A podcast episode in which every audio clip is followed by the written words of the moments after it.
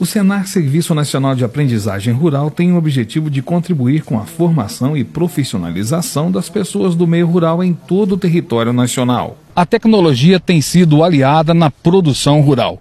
E o Sindicato dos Produtores Rurais de Boa Esperança investe, através do Senar, em cursos profissionalizantes para os funcionários destes fazendeiros, destes produtores. E um instrumento que tem feito sucesso é o drone. Os drones chegaram para facilitar a vida do produtor como ferramenta importante para o mapeamento de áreas de plantio. Né? Com essas imagens captadas, podemos processar e identificar pragas em, em plantios, é, áreas degradadas e com devido gerenciamento podemos otimizar custos e recursos nessas áreas. O interessante da gente ver, né, do uso do drone, é a capacidade de leitura de terreno. Então você consegue visualizar de forma muito rápida e, e, real do terreno, né, com, com